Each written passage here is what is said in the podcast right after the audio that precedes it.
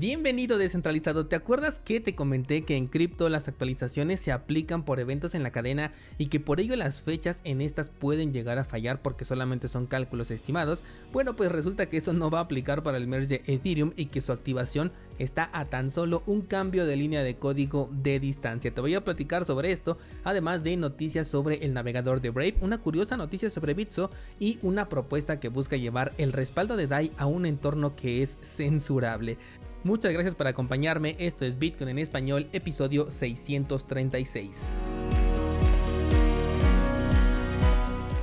Ayer te compartí la tercera entrega de esta nueva newsletter que estoy creando cada semana para ti. Si ya estás suscrito y no la has visto, checa por favor tu bandeja de spam, promociones o social porque a veces se esconde por ahí el correo y si no te has suscrito pues tienes el enlace aquí abajo en las notas de este programa. Vamos a comenzar con la noticia de Bitso, sobre todo porque aunque entiendo que hay un mercado para este tipo de servicios, me parece extraño que lo veamos dentro de una empresa que a su vez forma parte del entorno centralizado de las criptomonedas. Y es que Bitso ahora permite enviar remesas con Canadá, bueno, entre México y Canadá. Si bien ya lo permitía con Estados Unidos, ahora implementa por medio de un convenio con una empresa que se llama AfriChains este servicio de envío de remesas entre México y Canadá. Según la información de la propia empresa, el servicio de remesas con Estados Unidos ya ha trasladado más de mil millones de dólares en lo que va del año en el que ya están funcionando con este servicio, por lo que pues esperan que esta cifra incremente, incluso se duplique y por ello pues esta nueva opción para eh, las remesas entre usuarios de México y Canadá.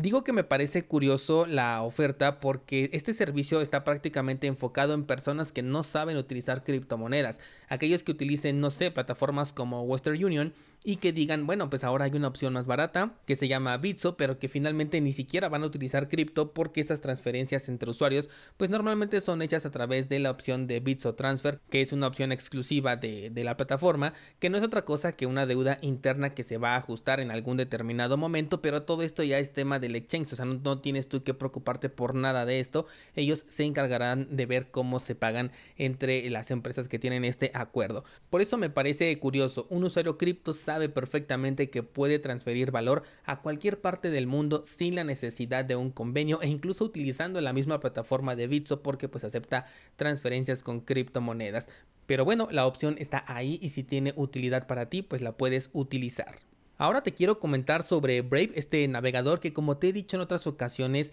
me agrada bastante por las características que proporcionan y porque han intentado por lo menos ofrecer algo distinto al grado de que a pesar de ser un fork de Google Chrome ya tiene un par de cosas que son exclusivas. Bueno pues ahora la nota que te traigo es su integración con Unstoppable Domains, estos dominios que son .crypto, .bitcoin, .eth, etcétera y esta implementación personalmente es la que menos me causa emoción de las que han sacado porque estos dominios pues ya te he comentado que no son realmente imparables por la simple razón de estar sostenidos en la red de Ethereum que de hecho hace poco te compartí una, una imagen en Instagram de un dominio de estos que había sido, bueno, cuya dirección había sido bloqueada. Entonces, imparables no lo son. Pero bueno, con el paso a la prueba de participación de Ethereum se va a reducir todavía más esta fricción para que cualquier cosa pueda llegar a ser detenida. Además, no estoy convencido de su descentralización si es que se postula como descentralizada, puesto que algunos dominios se encuentran bloqueados para evitar especulaciones. O sea, si tú quieres eh, comprar un dominio de un nombre ya popular, no lo sé, tipo Amazon, Coca-Cola o algo por el estilo, estos dominios están bloqueados. ¿Y quién los bloquea? Quien controla pues eh, estos nombres, ¿estás de acuerdo? Mientras leía la nota me quise meter a este dominio que te comenté que había comprado desde el navegador de Brave y me arrojó una leyenda de que se iba a conectar con Infura y ellos podían ver mi conexión a la página web. Este servicio de Infura es prácticamente el más fuerte dentro de la plataforma de Ethereum de la red y es donde se aloja prácticamente todas las aplicaciones que son supuestamente descentralizadas y que cuando ha llegado a fallar pues no se puede hacer casi nada en la red de Ethereum, dentro de ellos por supuesto los dominios imparables. De cualquier forma Brave sigue siendo un navegador que a mí me gusta, es rápido y ofrece un valor agregado para mí que es eliminar toda la publicidad de mi navegación, cosa con la que tengo bastante resistencia, personalmente no me gusta ver publicidad en ningún lado, Así que por ello yo sigo utilizando Brave, aunque esta opción pues me parezca poco atractiva, pero probablemente a ti sí te llame la atención. Vamos ahora con Ethereum y es que ayer te comentaba que había ciertos problemas con la actualización de Bellatrix, pero que no eran graves. Sin embargo, como que comenzaron a salir varias noticias alrededor de este pequeño detalle que por ello quiero abordar un poquito este tema. La cuestión es que como el 25% de los validadores todavía no se han actualizado, esto provocó un incremento en el número de bloques que no se están confirmando. Esto siempre ha existido, pero ese número era muy pequeño y ahorita a raíz de, de Bellatrix se disparó. Los desarrolladores dicen que esto no representa un problema y que se resolverá solo. La realidad es que como este 25% representa seguramente a los nodos que son de empresas pequeñas o probablemente hasta de individuos, pues no les preocupa puesto que las grandes empresas como Infura que mencionábamos hace un momento y los otros dos que controlan casi por completo la red ya están actualizados. Por lo que lo peor que puede pasar es que este 25% de nodos no se actualice, esto haga que ellos no puedan participar en la nueva red de Ethereum y los nodos que de por sí ya dominan la red pues simplemente van a incrementar su poder. O sea, este 75 que ahorita está actualizado se convertiría casi en el 100% o en un 95%, no lo sé, pero ya estamos hablando de casi un dominio total en caso de que este 25% no se llegue a actualizar. Por esto considero que no les preocupa a los desarrolladores y es cierto, digo, en términos de que no representa un problema para el MERS, pues simplemente no lo representa. Eh, esto de los bloques no confirmados, te digo que es algo prácticamente normal, no es que las transacciones pues se pierdan, simplemente van a pasar a otro, a otro validador, van a tardar un poquito más en confirmarse, o sea, hace más lenta la red, no significa que las transacciones se pierdan o que no se lleven a cabo, simplemente de aquí a que se cumpla el merge en el 13 al 15 de septiembre, pues eh, a lo mejor hay transacciones que van a tardar un poquito más en confirmarse.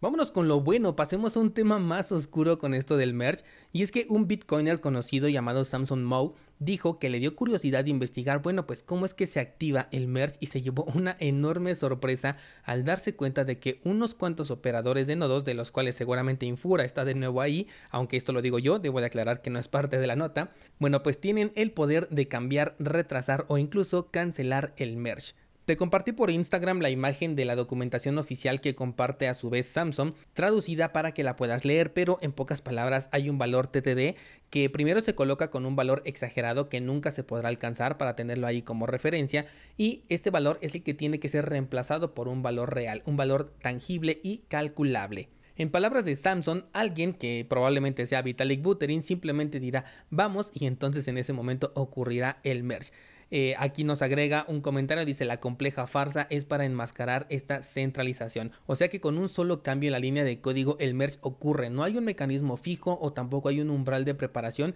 sino que ocurre cuando Vitalik Buterin diga que ocurra. Bueno, aquí estamos asumiendo que va a ser Vitalik por ser el líder del proyecto, pero bien puede ser eh, no sé, un par de desarrolladores los que tengan el control de este botón, por así llamarlo. Esto resulta curioso porque dice el propio Samsung que para enmascarar esta centralización total, crean páginas con conteos regresivos para simular que existe un mecanismo automatizado cuando en realidad va a haber alguien que también está viendo este mismo contador regresivo y estará listo para presionar el botón adecuado cuando quiera que esto suceda. Mm, tú ya conoces mi postura sobre Ethereum, así que me voy a limitar a dejarte nada más aquí la información intacta y bueno, pues tú ya te encargarás de sacar tus conclusiones. Por último, quiero hablarte sobre DAI, la criptomoneda estable descentralizada, hago comillas cuando digo descentralizada, que está dando un paso para dejar de serlo y además es un paso bastante peligroso. Y es que en sus propuestas de gobernanza descentralizada hay una en especial que está siendo bastante criticada y está generando mucha polémica porque busca llevar las reservas que tienen en USDC, que como sabemos es una moneda centralizada que está siendo utilizada para respaldar a una moneda que supuestamente es descentralizada, quieren llevarse estas monedas, esta reserva, hacia ni más ni menos que la plataforma de Coinbase. ¿Por qué razón? Para obtener rendimientos mientras no se utilizan estas criptomonedas. No sé si a ti te parece tan incongruente como a mí, pero lo más interesante es que incluso hay participantes en esta gobernanza que están defendiendo el movimiento, que dicen que es un, movimiento para ganar por el sencillo hecho de que al enviar sus USDC, que son monedas centralizadas, hacia Coinbase, es como si estuvieran perdiendo ese riesgo que actualmente corren con la plataforma de Circle y en su lugar prefieren asumir el riesgo que representa que Coinbase tenga ahora sus reservas. Hace poco te comenté que, Maker estaba buscando deshacerse de los USDC que respaldan a DAI a raíz del caso de Tornado Cash y los bloqueos de direcciones que hizo Circle, lo cual lo vi como un acto positivo, pues si se supone que DAI debe de ser descentralizada, pues no puede estar colateralizada por un activo que se puede bloquear a distancia. Sin embargo, si la solución es que te los guarde Coinbase, pues porque así vas a obtener rendimientos mientras holdeas, digo, ya vimos cómo terminó Celsius y un montón de otras plataformas como para brindar este grado de confianza. Por lo que de momento si tú consideras que DAI es una criptomoneda estable descentralizada, toma en cuenta que una gran parte de su respaldo está en una moneda que se puede bloquear a distancia y la solución que están planteando para evitar esto es darle la custodia de ese mismo dinero que es censurable a una empresa centralizada. Con esto el riesgo se duplica. Y bueno, pues con esto terminamos el episodio del día de hoy. En las notas del programa encuentras el enlace para cursosbitcoin.com. Recuerda que acabamos de iniciar nuevo curso análisis de la blockchain de Bitcoin, un curso súper interesante también está el enlace para la newsletter y también para nuestro pool de Cardano 7PL por si quieres participar con nosotros. Muchas gracias por acompañarme y hasta mañana.